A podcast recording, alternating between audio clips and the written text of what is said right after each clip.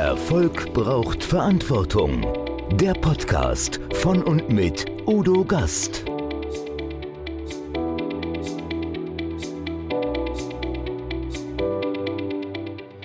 Podcast Folge 104. Yvonne de Barg. Sei wie du bist und wirke wie du willst. Als studierte Schauspielerin und Hochschuldozentin kennt sie die Macht der Körpersprache und alle Varianten der nonverbalen Kommunikation. Yvonne de Barg ist internationale Top-Speakerin und Trainerin. In ihrer einzigartigen, humorvollen und gewinnenden Art trainiert sie DAX-Vorstände genauso wie traditionelle Familienunternehmer und Unternehmerinnen oder auch Kollegen. Ihr Gewissen gibt es zum Nachlesen in mittlerweile elf Büchern. Dabei geht es nicht nur um die persönliche Wirkung bei Präsentationen vor Publikum, sondern auch um die Verantwortung als Mutter und die besonderen Erfahrungen in dieser Rolle. Yvonne verrät uns im Interview ihre Geheimnisse für gelungene Online-Auftritte. Besten Eindruck von Yvonnes Tipps und Tricks gibt es allerdings nur im Podcast Video.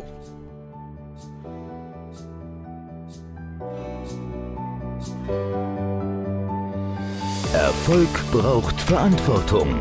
Noch mehr bedarf es kompetente Begleitung auf dem Weg zum Erfolg. Weise Unternehmer holen sich Rat von denen, die den Weg schon gegangen sind und die Abkürzungen kennen. Die Kontaktadresse von Udo Gast finden Sie direkt in den Show Notes. Liebe Zuschauer, liebe Zuhörer, ja liebe Gäste, herzlich willkommen beim Gasttrainer. Und heute bin ich echt aufgeregt. Bei diesem Podcast bin ich aufgeregt, denn das ist eine besondere Herausforderung für mich. Ich muss gucken, ob ich in die Kamera gucke. Ich muss gucken, dass ich lächle. Ich muss gucken, dass der Abstand hier oben stimmt. Ich muss gucken, dass das Hintergrundbild in Ordnung ist, weil ich spreche mit einer Expertin, mit einer Expertin für Körpersprache und Online-Präsenz. Herzlich willkommen, Yvonne de Back. Danke, Udo. So lange hat es gedauert, jetzt bin ich da. Juhu! Ja, und ich freue mich riesig. Ich freue mich wirklich riesig, weil Yvonne ist einfach also wenn Männer zu sagen, einer Frau, das ist die Granate, dann haben Männer ja eine bestimmte Vorstellung, aber Yvonne ist die Granate, weil sie ist eine totale Expertin. Sie ist sympathisch, wenn sie auf der Bühne steht. Sie kann die Menschen begeistern, sie kann die Massen begeistern. Und ursprünglich wollte sie ja eigentlich Lehrerin werden, aber glücklicherweise hat sie den Wunsch relativ früh ausgegeben. Richtig? Naja, ich bin ja sowas ähnliches, Udo, ne? Heute immer noch bei der Steinbeiß Hochschule in Berlin, richtig? Nee, das nicht mehr, aber jetzt auch wieder. Also jetzt wieder in einem anderen, nicht, also ja, das auch. Also das unter anderem. Und eigentlich. Aber ich, bin ganz schlimm. Ich entschuldige mich jetzt schon. Ich werde Udo Warum? bestimmt 430 Mal unterbrechen. Und das ähm, ist nicht ich versuche mich, ich versuche mich echt zu bändigen. Wenn ich die Fischmaultaktik mache. Ich kann ich auch unterbrechen. Dann kann ich Yvonne kein Problem. Das geht bei mir auch. also, liebe Zuhörer, liebe Zuhörer, ihr merkt jetzt schon, das wird lustig. Das wird wirklich lustig, weil wir beide zwei ganz spontanen Typen sind. Wir sprechen nichts ab, machen gar nichts, sondern wir lassen das auf uns zukommen, weil wir beide, du bist ja Schauspielerin, bist aber auch jemand, der wollte mal Sport und Englisch studieren. Wieso hattest du das denn vor, Sammer? Du bist so gut in Sport. Wobei ja, Udo, du, du, kennst mich ja ein bisschen, aber dass du jetzt ich so tief gewühlt, ja, ich, dass du jetzt so tief gewühlt hast, das erschreckt ja. mich ein bisschen. Ich habe Angst vor den Fragen, die noch kommen. Nein, aber Sport nein, und Englisch ist haben. ja schon mal. Weißt du, ich hatte ja schon einen hunderten Podcast und da haben ganz viele Leute gesagt, und das, was sie am meisten gesagt haben, dass sie die wertschätzende Art des Interviews schätzen. Du brauchst dich von nichts fürchten. Ja, ich verschwinde dann einfach unterm Tisch. Also ja, ich habe Sport und Englisch studiert. Ich habe mein, mein Vater ist Lehrer, der war, der war Rektor, der hat eine Schule geleitet und wir sind vier Kinder und aus uns sollte mal was Ordentliches werden. Ja, dann bin ich Schauspielerin geworden. Ich habe angefangen mit Sport und Englischstudium in Erlangen habe ich studiert und Sport war super. Ich habe eh Triathlon gemacht, das hat sich angeboten und Englisch fand ich ganz gruselig. Ich bin das erste Mal in den Hörsaal reingegangen und der Dozent hat angefangen, irgendwas zu erzählen, auf Englisch natürlich. Ich dachte so, weißt du, Englisch, das kann doch jeder und habe mich einfach mal für Englisch eingeschrieben. So, ich werde jetzt Englischlehrerin. Mhm. Und dann hat er angefangen und alle um mich rum, die ganzen Englisch-Native-Speaker, Nerds, die mit irgendjemandem verwandt waren, die Englisch gesprochen haben, haben mitgeschrieben und haben immer ganz wissend genickt und ich so, was erzählt der da vorne? Ich verstehe kein Wort. So, das habe ich dann ein paar Mal mitgemacht, das ganze Spiel. Und dann habe ich glücklicherweise, dann ging ja meine Geschichte los mit der Schauspielerei. Meine Mutter hatte mich angemeldet zu Model Contest, zu Misswahlen. Da habe ich ein paar mitgemacht. Ich kann nichts dafür. Meine Mutter hat mich angemeldet. Und ich bin dahin gelaufen. So, und dann habe ich das mitgemacht. Dann habe ich das erste gewonnen. Dann habe ich gedacht, ach, das ist ja lustig. Jetzt hast du eine Reise nach Paris gewonnen. Und weil meine Mutter mich angemeldet hat, habe ich meine Mutter eingepackt und wir haben die Reise nach Paris gemacht. Und ich habe zum ersten Mal Froschschenkel gegessen. Und auch zum letzten Mal.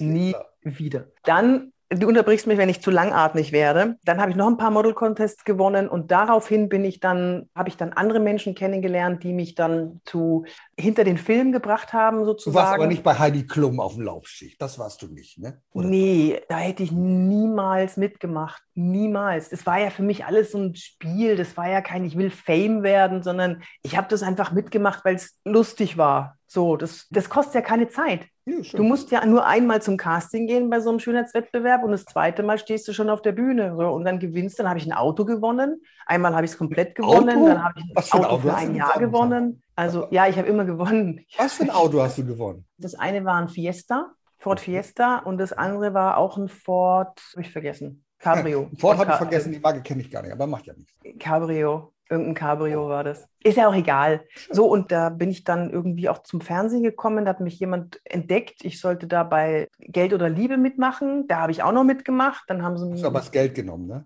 Ja, ich glaube schon. Das waren aber da 500 Mark oder so. Also ich weiß auch nicht. Oder ich habe Liebe, ich weiß es nicht mehr. Das ist schon so, so lange her. Ja, und dann bin ich auf eine Veranstaltung gekommen von einem Freund, der hat gesagt, kannst du mal bitte backstage mir helfen? Mir ist jemand ausgefallen. Und dann war ich plötzlich Setrunner. Also das ja, heißt, bei einer, bei einer großen RTL-Show. Das weiß ich, meine Tochter hat das auch schon gemacht. Hier bei Rote Rosen wird regelmäßig gelegt. Das ist ein Daily Soap, da war die auch schon Setrunner. Das kenne ich auch. Ja, ja, genau. Und das gibt es auch für Events. Mhm. Und da war ich Aufnahmeleitungsassistentin, aber habe den Job von einem Setrunner gemacht. Das heißt, ich habe mhm. mich um, um Thomas Gottschalk gekümmert, dass der rechtzeitig auf der Bühne ist. Ich habe mich um Günther ja auch gekümmert, dass der rechtzeitig auf der Bühne ist. Ich habe mich um alle gekümmert. Danach bin da so ganz wichtig mit meinem Walkie-Talkie rumgelaufen. Und danach, nach dieser Show, nach dieser, nachdem das zu Ende war, war die Aftershow. Und da hat sich mein Leben verändert. Okay. Auf dieser Aftershow-Party. Ich habe da Otto Walkes kennengelernt, mit dem habe ich mich super gut verstanden. Der war echt, ein toller typ. echt lustig, ja, der ist echt ein toller Typ. Und wir haben nur Quatsch gemacht die ganze Zeit, nur Quatsch, uns die Bälle zugeschossen und so. Das war echt lustig. Und auf einmal kam ein älterer Herr auf uns zu und der fragt so, was machst denn du? Und der Otto stupst mich in die Seite und sagt, sag, du bist Schauspielerin. Und ich, ja, ich bin Schauspielerin. Und zwei und Wochen später. Dann, und Otto macht dann wahrscheinlich. Nee.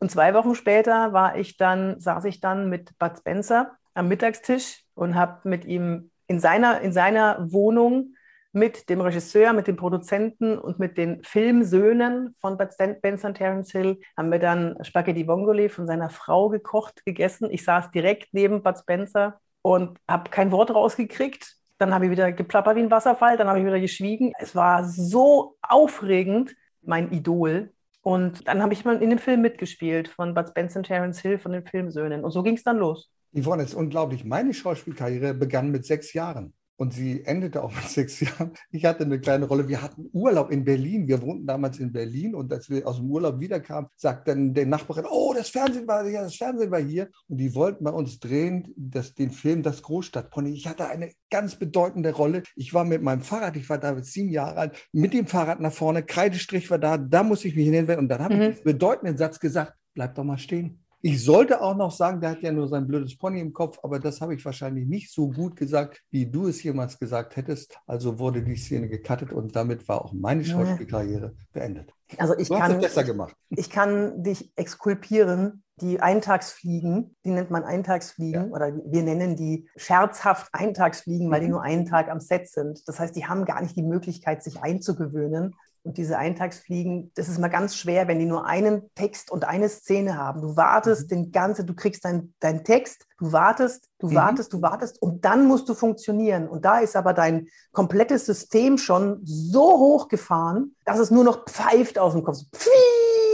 Also du kannst gar nicht mehr entspannt abliefern. Das ist das Problem. Ich habe noch nie eine Eintagsfliege erlebt. Mhm. Also das ist nicht böse gemeint, das ist einfach ja, das so, ist, so. ist halt einfach so. Die so gut abgeliefert hat wie jemand, der schon länger am Set ist. Also es ist echt schwer. Guck mal, ich war sechs Jahre alt, das war schon klar. Ja, das kommt ja noch dazu. Aber ich wollte mal für die Zuhörer, ja. wollte ich noch mal erklären, das ist ganz große Kunst, ja. nur einen Tag am Set zu sein und da gut abzuliefern.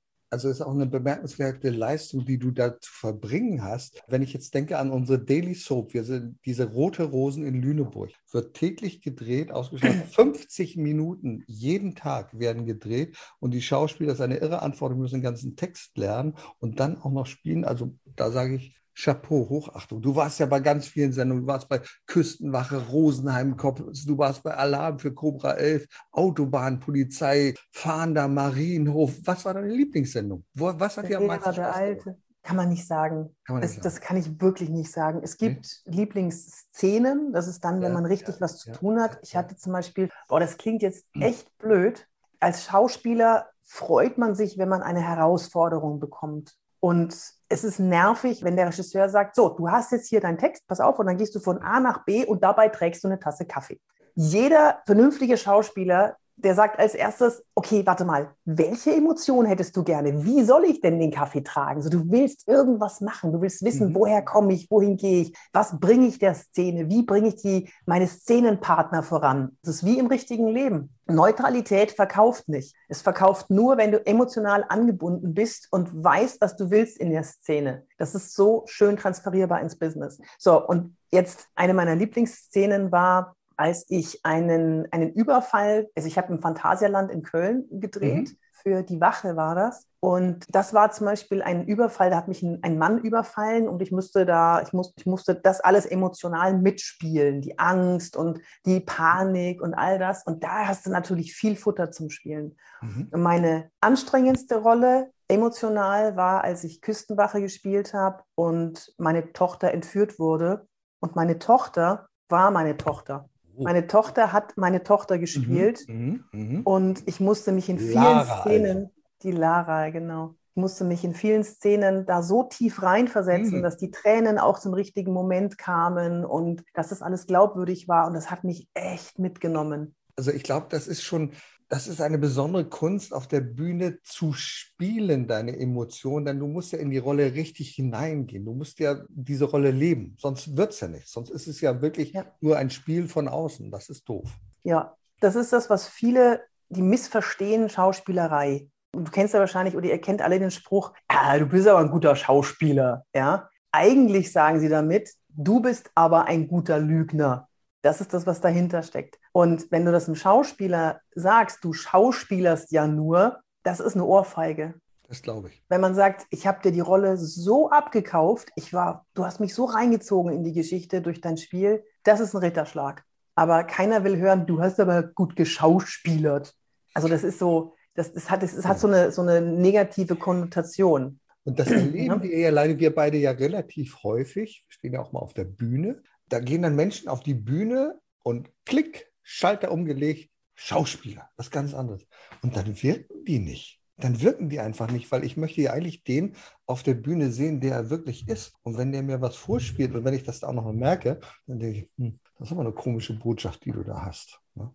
Das habe ich jetzt nicht verstanden. Also mir geht es manchmal so, dass ich Menschen erlebe, die gehen auf die Bühne und dann legen die den Schalter um, dann schauspielern die. Dann sind sie nicht mehr sie selber, sondern Ach, dann meinst, sie in ja. eine Rolle rein. Ne? Udo, du meinst die 17 Uhr Darsteller oder 16 Uhr Darsteller? Nein, ich meine auf Oh mein Bühne. Gott, du hast genau. dein Telefon nicht gefunden. Ja. Wo hast du es denn hingepackt? So, das ist, das, das ist, glaube ich, das, was du meinst, oder? Nein, ich meine jetzt auf unserer Bühne. Also ich meine, wenn Menschen auf einer Bühne stehen, auf einer Gedankentankenbühne oder na, da kommen die gar nicht hin, aber auf einer Bü anderen Bühne und du hast manchmal das Gefühl, so jetzt geht auf jemand auf die Bühne und jetzt schaltet der Licht einen Schalter um, jetzt ist er jemand anders. Wenn ich mich vorher mit dem unterhalte, denke ich, oh, das ist aber netter und dann geht er auf der Bühne und ich denke, das ist ein komischer Typ. Das haben wir ja leider Echt? Ich genieße das tatsächlich eher, mhm. aber das ist jetzt, ne, da, da können wir uns jetzt tot diskutieren. Ich habe zum Beispiel René Borbonus. Ja. ja. der hat auf einer Veranstaltung, wo ich auch auf mhm. der Bühne war, ist er auch auf die Bühne und er ist vor mir auf die Bühne gegangen. Und ich habe mich vorher lange mit ihm unterhalten. Ja, wir sind auch befreundet. Und der ist schon ein anderer Mensch, wenn er nicht auf der Bühne ist. Und auf der Bühne hat er genau das, was ich so sehr liebe und so sehr schätze, hat er mhm. die Bühnenpräsenz. Ich glaube, das meinst du nicht mit dem Schauspielerei, mhm. aber er hat da eine Bühnenpräsenz, da sage ich, das ist großes Kino. Mhm. Er erreicht alle, der holt sich die Energie von allen aus dem Publikum, die ihm Energie geben und strahlt. Und dann geht er von der Bühne runter, isst seine Banane und unterhält sich mit mir übers Mittagessen. Also Das ist ganz, ganz großartig. Das ist Das- das großartig. toll. ich Aber meine das meinst du nicht, ne? Nein, ich meine nicht die Guten, sondern ich meine die Schlechten. Ich meine die Schlechten, die auf die Bühne gehen und sagen, ich habe eine Botschaft für dich, du musst nur dein Mindset ändern und so etwas. Und das tun sie in einer Art und Weise, wo ich denke, das ist ein Schauspieler da oben, aber ein schlechter Schauspieler. Das ist das, was ich meine. Ja. Und von denen gibt es leider auch einige, ganz klar. Weißt du eigentlich, wenn man nach dir googelt, was das Erste ist, was so kommt? Vorschläge bei deinem Äh, Namen? Mann. Ja, genau. Also Yvonne de Barg, Ehemann, Yvonne de Barg, Freund, Filme, YouTube und Nummer fünf ist Oma. Du hast eine besondere Beziehung zu deiner Oma. Die ist schon sehr alt, die ist 97 Jahre oder ist sie jetzt schon mittlerweile älter? Die ist zwei Tage vor ihrem 100. Geburtstag gestorben. Oh, Ja. aber das war eine, ein besonderer Mensch für dich. Das war eine ganz, ganz, ganz tolle Frau. Ja.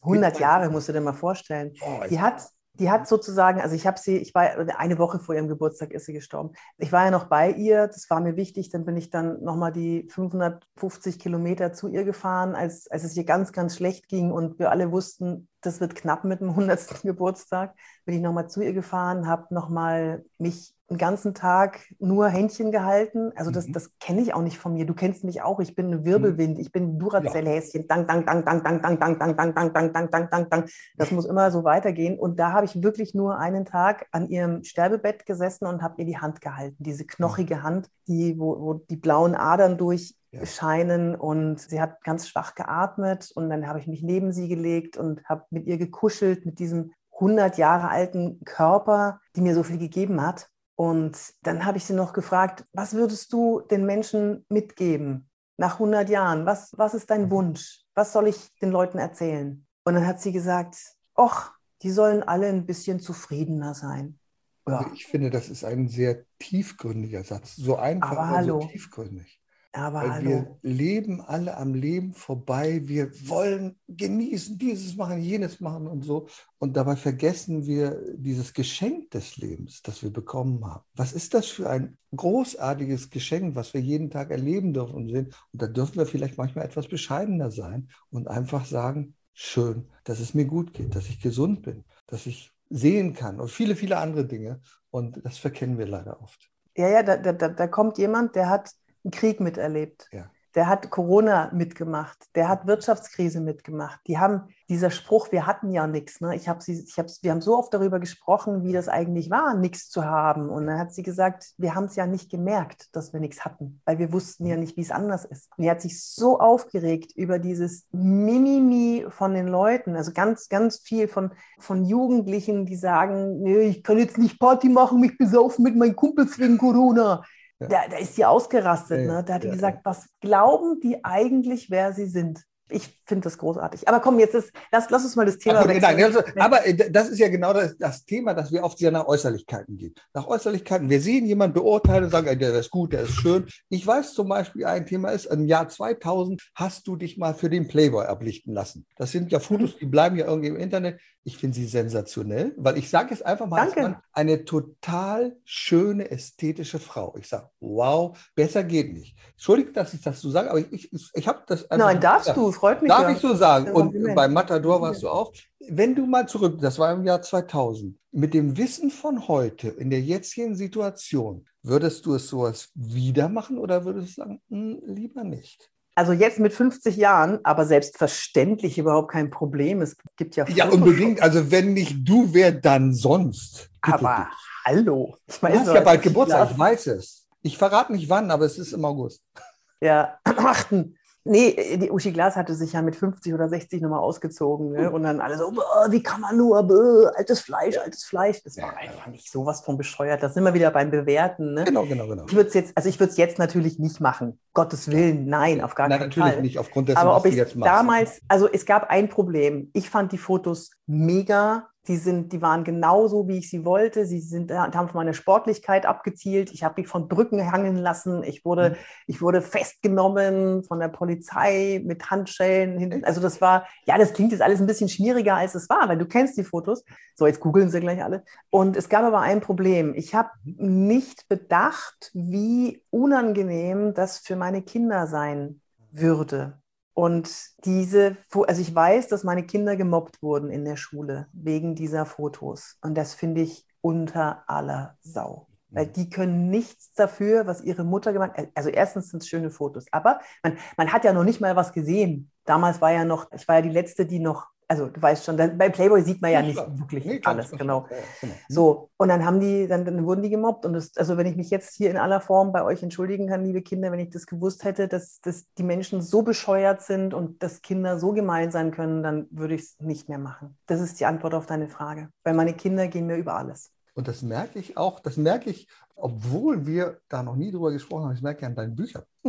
Du bist ja Autorin, du hast ja elf Bücher geschrieben, das ist unglaublich. Und du hast dich bei dem ersten Buch wahrscheinlich da hineinversetzt, wie es anderen Mammern geht. Und das kann ich als Vater sehr gut nachvollziehen. Das Mama-Trostbuch. Auch andere ja. Mütter erziehen Monster. Und du liebst deine Kinder, aber du stellst irgendwann mal fest, so, verdammt nochmal, jetzt habe ich aber die Schnauze voll. Du weißt, du hast ein kleines Monster. Und dieses kleine Monster weiß genau, wie es dich anpacken kann kann, was es tun kann, wie es sich ja. triggern kann. Das ist schon, und deswegen, das nächste Buch war Mamas wissen mehr, ist klar, da ist ja logisch, denn da ja. entwickelt man ja ein Fachwissen. Untertitel finde ich sehr cool, das schräge Fachwissen der Mütter. Das hast du. Ja, was man alles plötzlich weiß. Ne? Du weißt plötzlich, welche Büsche im Garten giftig sind und du, du weißt irgendwelche komischen Sachen, die du sonst nie gewusst hättest, weil auch irgendwelche Kinder, du weißt plötzlich, wie die, die UV-Strahlen unterschieden werden, mit welchen Längen und Größen und Breiten und so. Ja, das ist, also du musst denen ja alles erklären. Wie doof ist das, wenn du es nicht weißt? Dann ja. siehst du in der Achtung deiner Kinder, deswegen musst du dich einfach schlau machen, das geht gar nicht anders. Ne? Ja,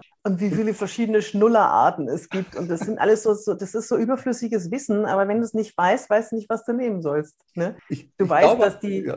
So, komm, lass uns nicht. Uns nee, aber ich glaube, du bist eine Mama und das, das ist das. Es gibt ja eben das Thema Verantwortung. Also Verantwortung zu übernehmen für seine Kinder heißt auch, sich um Kinder zu kümmern. Ich erlebe es leider immer wieder im Urlaub und du kennst es wahrscheinlich auch. Da sitzt das Kind ne, am Frühstückstisch. Das erste, was es hat, ein Handy in der Hand weil das muss da darauf gucken, das muss bespaßt werden, das guckt im Film. Und du ja. hast ja sogar ein Buch geschrieben, Spaß ohne Computer, weil ich glaube, das heißt Verantwortung zu übernehmen für die Kinder. Ey, Udo, das war der volle Rohrkrepierer. Echt? Die Welt war nicht so weit. Die war noch Spielen nicht so macht schlau, Spaß ohne Computer und Co. Wollte keiner lesen? Nee, das wollte keiner lesen. Also das ist, der Verlag war, glaube ich, auch echt traurig, weil es ein richtig oh. cooles Buch war, weil ich da, ich habe da alle, alle Spiele, die so von, von Murmeln bis also alles, was man so spielen kann, was wir gemacht haben, wenn wir hatten ja keine, keine elektronischen Zerstreuungsgeräte. Das heißt, wir mussten nee. uns aus, wir mussten uns Pfeil und Bogen basteln, wir mussten mit Steinen uns irgendwie, wir mussten Hütten bauen, wir mussten dies, wir mussten ja, das. Ja, ja. Und das habe ich alles so mal aufgedröselt. Die ganzen, mhm. die ganzen Spiele thematisch, was haben wir eigentlich gemacht oder was haben denn die Kinder für Möglichkeiten? Mhm. Wie können sie sich denn beschäftigen? Miteinander, ohne einander, alleine, zu zweit und so weiter weiter mit dem, was da ist, aber nicht mit mhm. dem, was in der Hand liegt und elektronisch bedienbar ist und, mhm. und mit Stromzufuhr ist.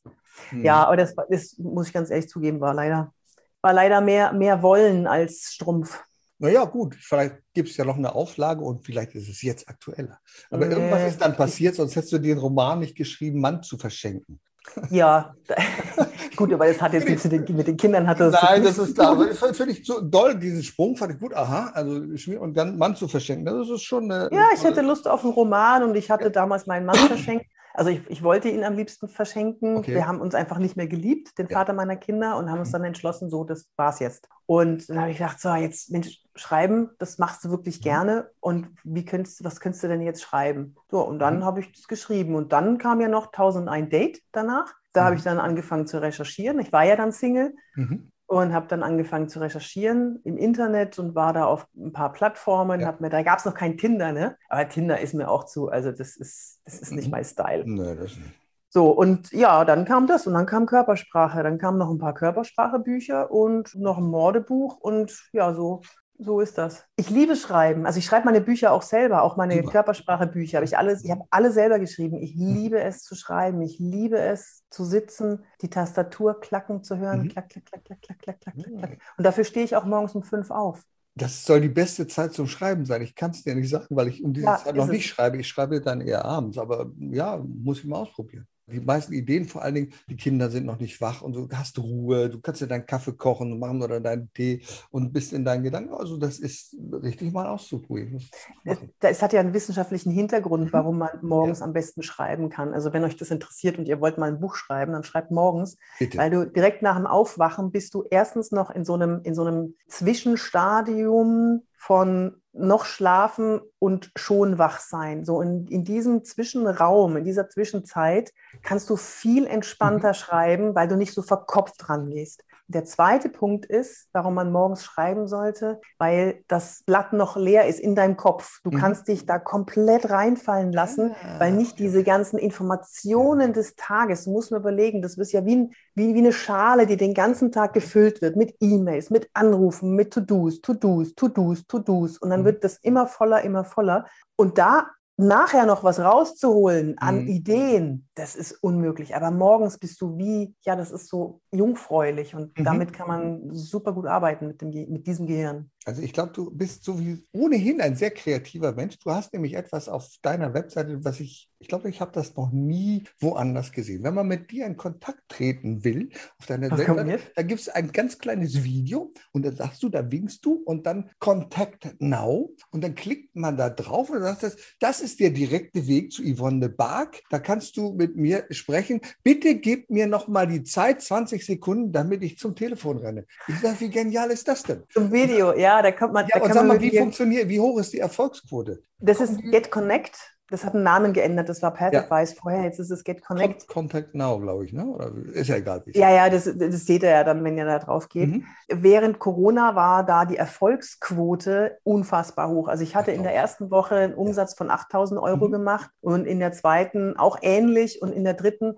dann hatte ich keine Zeit mehr dran zu gehen. Jetzt überlege ich, ob ich ein Callcenter dahinter setze, damit die erstmal aussortieren können. Sind das, sind das jetzt, klingt jetzt blöd, aber sind das Fans oder sind das ja. Kooperationspartner? Sind das Anfragen, dass die das aussortieren können, weil ich da schon einige Anfragen drauf bekomme, nur ich kann sie nicht alle beantworten. Ich kann sie nicht beantworten, weil ich mit mhm. Präsentationsseminaren, Kameratrainings bin ich immer unterwegs jetzt bei, wir dürfen ja jetzt wieder und bin nicht am Rechner. Und deswegen müsste ich da jetzt jemanden dahinter setzen, weil ich verpasse mhm. das jetzt alles. Wer weiß, wie viel Business mir da schon durch die Lappen gegangen ist, weil ich nicht dran gehe rechtzeitig. Mhm, aber ich glaube, wer wirklich etwas von dir will, der ist konstant. Ich habe ja auch lange genau insistiert und wir haben es ja geschafft. ja, äh, es gibt einen wunderbaren Spruch, der soll eigentlich von einem Indianerhäuptling stammen, der heißt, wer nicht gelernt hat zu warten, hat gar nichts gelernt. Und das muss man auch den Interessierten Schön. sagen, bei Yvonne de Barg, wer nicht gelernt hat zu warten, hat nichts gelernt. Bitte hab etwas Geduld. Sie kommt auf dich zu. Es ist überhaupt kein Problem. Und dann wird es einfach wunderbar. Und wunderbar bist du auch auf der Bühne. Es ist wirklich so. Ich habe mir neulich dieses Video nochmal angeschaut, wo du auf dem Feminist-Kongress bist. Ich war begeistert, weil da sage ich, das ist eine Keynote. Du bist, da gehen Dinge schief auf der Bühne, du bist lustig, du bist authentisch, du bringst den Menschen was bei. Du brauchst nicht sagen, steht mal auf und äh, jetzt nicht, sondern die Leute sind begeistert. Das ist cool. Und du erklärst ihnen Körpersprache und diejenigen, die jetzt das Video schauen, die sehen einen Teil von dem, was du da erzählst, auch, glaube ich, im Hintergrund. Also Feminist war Körpersprache und ja. jetzt seit, seit Anfang der Pandemie gebe ich ja Auftrittstrainings vor der Kamera bzw. vor der Webcam, weil ich ja 30 Jahre vor der Kamera war. So, und dann Körpersprache oh. in Kombination mit Auftreten, was, welches Licht muss ich nehmen oder wie kann ich präsent wirken vor der Kamera. Das ist, das ist ja das, was ich, womit ich aus meiner Mutter rausgeschlüpft bin, mehr oder weniger. Also mit der Kamera. Und das mache ich. Also ich, aber eben auch auf der Bühne. Und zu deinem, da geht was schief, ich liebe es, wenn was schief geht auf der Bühne. Ich finde das so toll. Ich liebe es. Ich bin, ich freue mich dann immer, weil ich weiß genau, das nimmt einem keiner übel und ich mache da eine Nummer draus, dann mache ich halt irgendwas draus. Weil das Schlimmste, mir ist mal wirklich was Schlimmes passiert, was mhm. für mich, das war einer meiner ersten Vorträge vor der Politik, versammelte Politik. Und ich mache da mein, so eine Übung, wo ich die Hände hochnehme, ne, die so nach oben reiße und denen die Powerpose mal zeigen will, was das mhm, ne, mhm. Powerposing, Amy Cuddy und so weiter ist ja mhm. stark diskutiert. Ich möchte es denen nur mal zeigen und reiß die Arme hoch. Und in dem Moment, als ich sie wieder runternehme, ah. merke ich, wie mein BH bis zur Hälfte hochgerutscht ist. Das heißt, ich hatte hier auf einmal zwei Höcker. Also nicht, nicht rechts und links, sondern übereinander. Und ich bin im Boden versunken vor Scham Ich habe mir meine Schultern vorgenommen. Ich bin, ich wollte von der Bühne runter, weil ich da plötzlich, das war alles, sah alles ganz, ganz gruselig aus. Was ich dann gemacht habe, ich habe irgend, mir irgendwas einfallen lassen, damit ich kurz hinter die Bühne gehen kann. Die war aber drei Meter weg und bin dann verschwunden und habe mir dann alles wieder zurechtgeruckelt und bin dann wieder auf die Bühne. Aber das war wirklich, wirklich peinlich. Es kommt ja aufs Publikum drauf an. Wenn es also so ein ganz normales Publikum ist, da kannst du ja manche andere Dinge ich machen. Ich bin gestorben. Ja, das glaube ich dir, das ist fürchterlich. Ja, das sind solche Sachen. Ja, das sind solche Sachen, ja. Weißt du, was ich seit, seitdem mache? Engste Stellung vom BH. Da kannst du jetzt nicht mitreden. Ich kann nicht mitgehen, aber Sport BH wird ja wahrscheinlich helfen, oder? Ist wahrscheinlich. Ja, die machen jetzt nicht so schön, aber das ist jetzt wirklich ein anderes Thema. Die machen ja, jetzt nicht so schön. Aber das verstehe ich. Ja, ja. Gut, aber äh, du, ich habe das auch schon erlebt, also ich selber nicht, dass jemand, ein, ein Mann, der die zu enge Hose anhat und sich bückt auf der Bühne, du hörst das reißen und denkst, ach du meine Güte, das ist jetzt aber Malheur. Mir ist das auch schon mal passiert. Nicht auf der Bühne, aber in einer Veranstaltung ist mir das passiert, die Hose war zu eng und du merkst auf einmal, ach du meine Güte, und dann gehst du so dann irgendwie in Richtung Toilette. Das sind aber Momente, ja, da zeigt sich die Größe eines Menschen. Das ist einfach so. Wie geht man damit um? Du hast es ja gerade selber gesagt, ne? Die, es kommt aufs Publikum an, es war ja, wahrscheinlich ja, gar nicht ja. so schlimm. Ja, natürlich ist sowas nicht schlimm, sowas passiert, aber für einen selber. Bei dir denke ich jetzt auch, naja, und dann ist halt die Hose gerissen, das ist ja nicht schlimm, ist doch lustig. Und du stirbst aber in dem Moment, ja, du denkst, nein, ich will das mhm. jetzt nicht, mhm. ich will, ich will jetzt nicht mehr hier an diesem Ort sein. Naja, aber du nimmst ja gerne Herausforderungen an. Eine der größten Herausforderungen, schreibst du ja auch auf deiner Webseite, war, du solltest vor DAX-Vorständen einen Vortrag halten, eine ganze Stunde, eine ganze Stunde Vortrag und dann noch in Englisch meine Güte, das ist jetzt aber wirklich eine Herausforderung. Und wie bist du gestorben? Nee, bist du nicht. Wie hast du dich vorbereitet auf so eine Situation? Das ist schon eine ganze Weile her. Jetzt mittlerweile jucken die mich überhaupt nicht mehr, die Englischvorträge, wenn ich das mal so sagen darf. oh, wonderful. Yeah. Yes. Uh, profi and expert. Uh, I understand. That's okay, yeah. Ja, man gewöhnt sich dran. Aber da war ich, also es waren 60 Vorstände aus der ganzen Welt und der Vorstandsvorsitzende hat mich angekündigt und da war ich sehr, sehr, sehr nervös. Und vorbereitet habe ich mich insofern, ich, ich, ich, bereite keinen Text vor. Ja? Mhm. Ich bin es aber trotzdem einmal komplett durchgegangen, mhm. damit mir die Worte, damit ich die nicht ständig suchen muss. So, jetzt habe ich zwei mhm. Tipps für euch, wenn ihr einen englischen Vortrag halten müsst. Das hat mir mal jemand mitgegeben. Seitdem praktiziere ich das bei jedem Vortrag, egal vor wem, wie groß mhm. oder klein mhm. die Gruppe ist. Mhm. Nummer eins, ich hole mir immer jemanden im Publikum und sage, so, you are my guardian angel. Wenn mir ein Wort nicht einfällt, dann hilfst du mir bitte. Also es muss einer sein, der Deutsch und Englisch spricht. Und das mache ich laut mhm. auf der Bühne und sage so, now I have my guardian angel. If uh, there's missing a word, then I ask him. Und alle so, ja klar, jeder versteht das. Und ich habe es angekündigt, ja, laut Knigge, das, was man ankündigt, darf man auch machen. Mhm. Und das ist dann auch wunderbar. So, wenn, wenn du ein Wort suchst, dann sagst du, so, and now the next, uh, the next bla bla bla, über was, uh, what we talk about ist bla bla bla. Ey, was ist nochmal Dings? Und dann sagst du das Wort und dann, dann ist es eine schöne Unterbrechung. Das zweite ist, finde ich auch. Das zweite ist, was mir sehr geholfen hat in den Situationen, ist ganz langsam zu sprechen. Das ist, ich bin eigentlich ein Schnellsprecher, eigentlich in Englisch muss ich mich dazu zwingen, man möchte ja immer besonders kompetent wirken, indem man mhm. besonders mhm. schnell spricht. Ja. So. Es ist aber besser, langsamer zu sprechen. To talk very slow in English, sodass es fast schon klingt wie bei QVC, wenn ja. jemand ganz deutlich versucht, was zu erklären. Die meisten, es sitzen immer dann Italiener dabei oder, oder mhm. Franzosen oder was weiß ich was, irgendwelche not native Speaker, die nicht Muttersprache Englisch haben und die sind froh und dankbar, wenn jemand klar, deutlich und langsam spricht. Und dir hilft das, in dem Moment die Worte schneller zu finden, weil das Gehirn funktioniert ja schneller. Die Autobahnen werden ja irrsinnig schnell befahren und das hilft unglaublich, um eine, einen schönen Fluss reinzubekommen. Also das, ist, das sind so meine Tricks, die mir super geholfen haben und immer, immer noch helfen. Äh, du, dann nehme ich jetzt mal die Gelegenheit wahr, weil ich weiß, man kann dich natürlich auch als Coach buchen, aber sag mal, es gibt ja, es werden uns jetzt einige zuhören, die sagen, ja Mensch, das Problem kenne ich auch, ich muss mal eine Rede halten vor meinen Mitarbeitern und ähnliches, ich habe da immer Probleme. So zwei, drei Tipps hast du die parat, die, die immer helfen, mit Lampenfieber zum Beispiel umgehen, das ist ja eines der wichtigsten Dinge, oh Gott, oh Gott, jetzt muss ich da hin und ja, so wirst du angekündigt, dann stehst du auf einmal. Wie macht man das? Das? Was gibt es da für Tipps? Also das Erste ist, sich klar zu machen, dass man Lampenfieber hat. Also das auch zu benennen, das nennt man Effektlabeling, das mhm. zu benennen, okay, ich habe Lampenfieber, wie äußert sich das Lampenfieber? Mhm. Meine Knie sind weich, ich habe eine schnelle Atmung, ich habe Schweißperlen auf der Stirn. Und wenn du das labelst, wenn du das benennst, dann ist es wissenschaftlich erwiesen, dass die, das Lampenfieber, die Aufregung sich schon um 30 Prozent reduziert.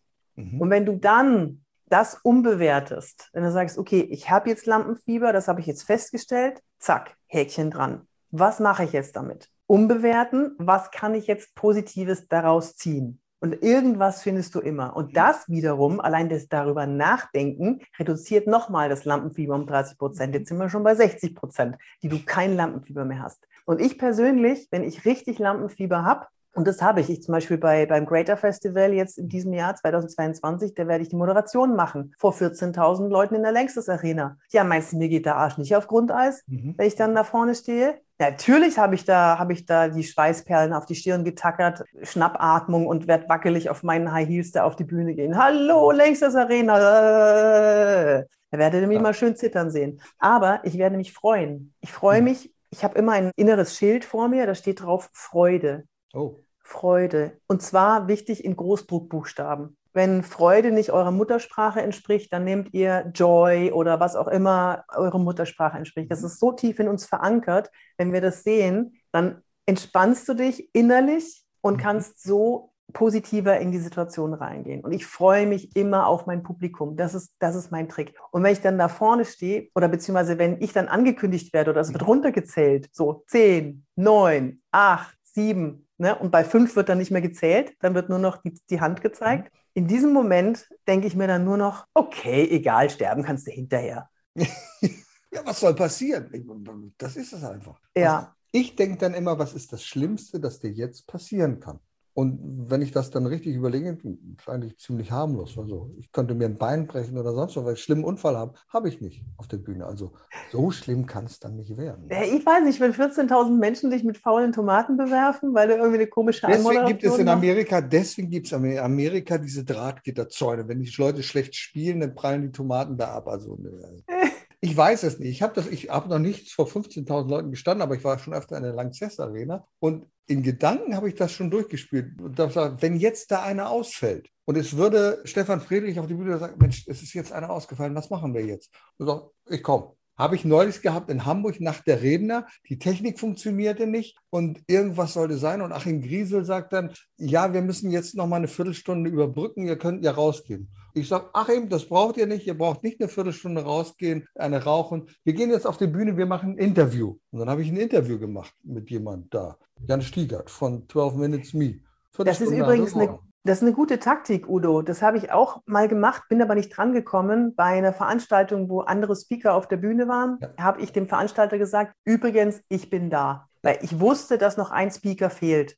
Und dass du oder ich, dass wir einfach auf die Bühne gehen können und dann mal 20 Minuten unser Programm abziehen, das, das muss einfach, das muss ein Speaker einfach drauf haben. Ne? Ja. Oder so wie du ein Interview dann äh, geführt hast, das muss einfach möglich sein. Mhm. Und das finde ich eine coole Nummer zu sagen, hey, weißt du was, ich bin da, wenn du mich brauchst, ich kann auf die Bühne, ich bin vorbereitet. Gib mir einen Flipchart, gib mir einen Stift in die Hand und ab geht die wilde Fahrt. Hatte ich bei meiner Nacht der Redner, da saß eine Speakerin im Backup vorne in der ersten Reihe. Wenn jemand umgefallen wäre, krank geworden wäre und ich war eigentlich so weit, eine Speakerin hatte ich, hatte ich gedacht, na gut, dann holen wir lieber die andere. Okay, die hat aber trotzdem, trotzdem ihren Vortrag gehalten, aber ich war ganz sicher, wenn irgendjemand jetzt ausfällt und sagt, ich kann nicht auf die Bühne, dann wäre die sofort auf die Bühne gekommen. Das wäre fantastisch. Und so ein Backup braucht man, glaube ich. Das ist einfach so. Es passiert immer was, ne? Ja. Dann geht mal die Technik nicht, dann kommt einer zu spät, dann hängt er im mhm. Stau fest und dann hast du das, dann wenn wir ja. jetzt noch die Gelegenheit haben, damit wir das nicht zu lang, aber die letzten Thema hätte ich doch gerne. Du bist die Online-Expertin schlechthin. Die Welt hat sich seit diesem Conora oder wie das heißt, hat sich gewandelt. Und deswegen sind wir öfter vor der Bühne und sind nicht auf der Bühne, sondern wir sind vor der Kamera. Und da gibt es ja gewisse Dinge, die wir beachten sollten, damit es wirklich gut und professionell ist. Hast du da den einen oder anderen Tipp, den du den Zuschauern, Zuhörern mitgeben kannst, wie es wirklich uh, Oh, jetzt stichst du aber rein oh, ins Wespennest. Jetzt könnte ich hier zwei Stunden lang erzählen. Ja, wir wollen ja auch, dass du was verkaufst danach. Es kann ja auch sein, dass die Leute sagen, also diese Tipps waren schon cool. Wer weiß, was die Yvonne noch drauf hat. Ich gehe mal auf die Seite www.yvonnedebark in einem Wort zusammengeschrieben.de. Wir zeigen nachher noch den Code und dann buchen die dich auch. Das soll doch so sein, oder? Ja. Ja, also für die, die zuhören, ihr müsst mal bitte auf Udos YouTube-Kanal schauen. Die meisten präsentieren sich nämlich so vor der Kamera und halten dann so ihre Reden. Ne? Und so hören Sie mich gut, sehen Sie mich gut.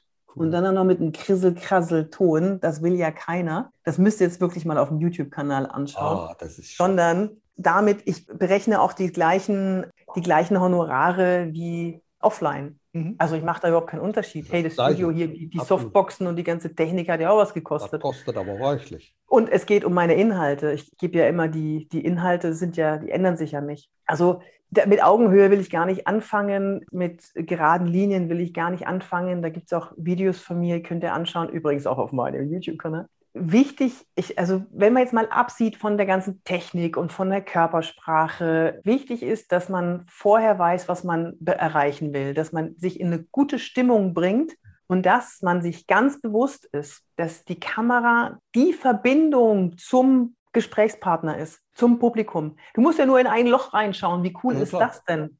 Dein Publikum muss immer da gucken, dann musst du da gucken, musst du da gucken, musst da hinten auch noch abholen. Ja, und jeder muss das Gefühl haben, dass du ihm mal ein bisschen Blickkontakt schenkst. Und hier haben wir nur dieses eine Objektiv. Und mit dem zu spielen, zu wissen, wie man wirkt, da nehmt euch 30 Sekunden mit der, mit der Handykamera auf, macht euren Vortrag, wenn ihr auf die Bühne geht, macht den einmal 30 Sekunden vor der Kamera, dann nochmal. Und jetzt kommt der ober, super, mega Tipp. Macht euren Anfang in verschiedenen Stimmungen und in verschiedenen Emotionen. Probiert das aus und schaut mal, was kommt am besten. Wo sind die Pausen am besten? Mit welcher Haltung sollte ich reingehen? Das ist der Knaller. Ja, da hast du die Leute von Anfang an. Aber das ist jetzt ist natürlich auch nur für, äh, nicht nur für online, auch für offline.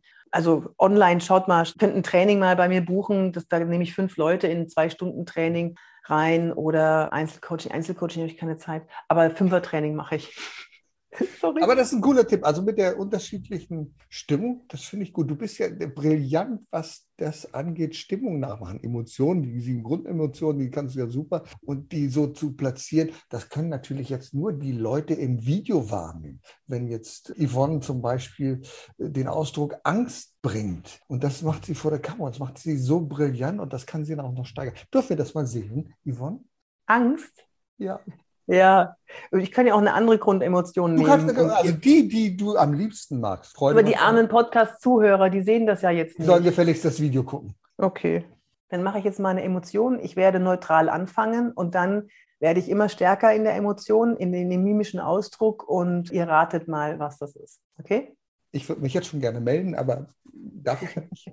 du hast es ja schon nach drei Sekunden gewusst. Irgendwie schon. Aber jetzt müsst ihr leider wirklich das Video anschauen. Ja, jetzt müssen wir Video und da wird es aufgeklärt im Video, aber du darfst es jetzt sagen. Ich? Ich weiß ja, was es ist, du musst es sagen. Achso, dann sage ich, dass Ärger war. Ja, Wut. Wut, Wut war es. Wut, Ärger, ja. ja das ist, genau. ist das Gleiche, fast. Ja, ja, super. Ja, dazu aber auch noch ein, ein, Tipp, egal ob es Kommunikation ist oder ob es beim Vortrag ist, Emotionswechsel. Die Leute fragen auch immer, wie kann ich denn ein Video unterhaltsam machen? Wie kann ich denn ein LinkedIn-Video oder ein YouTube-Video, wie kann ich das denn unterhaltsam machen? Setzt euch bitte verschiedene Emotionen, überlegt mal, geht rein, begeistert die Leute, werdet mal berührend, nachdenklich, dann wieder eine Emotion wechseln. Man kann auch mal sauer werden. Ich habe zum Beispiel bei einem letzten Vortrag, da habe ich zwei Minuten geschimpft wie ein Rohrspatz. Er hat gesagt, so verdammt nochmal, ich habe die Schnauze voll von dem und dem und dem. Das Publikum so, was ist mit der los? Und dann habe ich wieder aufgefangen und bin dann wieder in Begeisterung gegangen. Bringt die Leute immer, zieht die ran mit, mit Emotionswechsel. Emotionswechsel sind evolutionär in uns programmiert als Attraktionsmittel. Wir schauen immer dahin, wo sich die Emotion wechselt. Ist ja logisch. Mhm. Wenn du mit jemandem sprichst und der zeigt plötzlich Angst, kann es sein, dass er hinter dir einen Säbelzahntiger gesehen hat. Das heißt, du musst ganz schnell rennen, du musst ganz schnell reagieren. Wenn du mit jemandem sprichst und du siehst, die Mimik der Wut, du siehst, wie er wütend wird, die Emotion der Wut, dann weißt du, du musst auch rennen. Wenn du jemandem gegenüberstehst, du redest mit dem und du merkst Freude, du spürst Freude, dann bist du gerne da. Da lässt du dich gerne nieder, weil du weißt, hier ist alles safe. Wenn jemand erschrickt, dann schießt deine Amygdala in Überlebensmodus. Ja, jetzt muss ich rennen, mich totstellen oder, oder, oder mich in der Gruppe zusammenrotten oder was auch immer. Also Emotionswechsel ist das absolute Geheimrezept für gute Vorträge. Nicht nur gute Vorträge, auch kleine Mini-Präsentationen von, wenn man Ideen präsentiert. Steh dahinter, sage auch, wir haben hier ein Problem. Das Problem war, dass wir noch nicht ganz vorbereitet waren, aber wir haben es gelöst. Wir haben Woche für Woche für Woche dran gearbeitet. Und ich weiß, dass wir noch einen ganz großen Schritt gehen können. So, das heißt, ich habe negativ angefangen und bin dann positiv geworden. Das ist attraktiv. Ich könnte es auch erzählen. Ja, wir haben äh, ein Problem gehabt und haben schon sehr lange dran gearbeitet, aber wir haben uns Woche für Woche für Woche weiterentwickelt und wir hoffen, dass wir auch bald damit an die Öffentlichkeit gehen können. Boah, er will sich doch erschießen, oder? Natürlich. Furchtbar, furchtbar. Also das sind für mich die größten Künstler, die es auf der Bühne hinkriegen, zum Beispiel in einer humorigen Veranstaltung, in einer Comedy-Veranstaltung, in die Emotion der Ernsthaftigkeit der Tragödie zu gehen. Ich habe das einmal bei Wolfgang Trepper erlebt, hätte das gar nicht gedacht, dass der das so irre kann und du nimmst ihm das ab und du sagst, boah, du bist auf einem ganz anderen Level emotional und sagst, was war das für ein toller Vortrag. Vorher hast du nur gesagt, das ist jemand, der lustig ist auf der Bühne und dann merkst du jemand, der hat Tiefe, der hat echte Tiefe in seinem Vortrag und das finde ich so fantastisch. Und leider wird sich jetzt also auch die Grundemotion bei mir der Freude ändern müssen, die ich so hatte, als ich mit dir gesprochen habe. Ich war so aufgeregt, ich fand es so toll. Aber inzwischen merke ich, dass die Zeit voranschreitet und wir mehr und mehr. Ja, wir haben ganz schön lange gequatscht. Ne? Ende nähern. ich hoffe nur, dass wir irgendwann wieder in diese Freude gehen können und wir beide wieder die Gelegenheit haben, miteinander zu sprechen, ob im Podcast oder wo auch immer. Jawohl, sehr gerne. Es war so ein tolles Gespräch. Sehr gerne. Liebe Grüße sehr. an euch Podcast-Zuhörer und natürlich euch. Eins fehlt noch, eins fehlt noch. Wir müssen noch so ein Ding da hochhalten, bitte. Ja, nicht dein Gesicht verdecken. Das ist, also das wäre schade. So, aber das könnt ihr, liebe Zuschauer, ranzoomen. Und wenn ihr da draufklickt, dann geratet ihr ach, ihr werdet schon sehen, wo ihr dann hinkommt, wenn ihr da draufklickt. Genau, ich halte es mal noch ein bisschen und du kannst die Abmoderation machen. Bis bald, ihr Was Lieben. soll ich bei dir abmoderieren? Die brillanteste Körpersprache-Trainerin, Schauspielerin, wo immer. Jedes Gespräch, jeder Satz mit dir ist Gold wert. Es hat mir sehr viel Spaß gemacht und ich bin sicher, dass die Zuhörer, die Zuschauer sagen, wer ist diese Yvonne de Barg? Ich habe die vorher noch nie gehört, gekannt. Ich muss die googeln. Tut das bitte. Herzlichen Dank, Yvonne. Danke dir, Udo. Tschüss, ihr Lieben. Erfolg braucht Verantwortung. Der Podcast von und mit Udo Gast. Sie brauchen einen echten Mutmacher und erfahrenen Business Coach, der mithilft, Ihr Unternehmen sicher und wirksam nach vorne zu bringen? Und das auch in Krisenzeiten? Dann schreiben Sie jetzt an Udo Gast. Aktuell gibt es noch einen freien Platz. Die Kontaktdaten finden Sie in den Show Notes.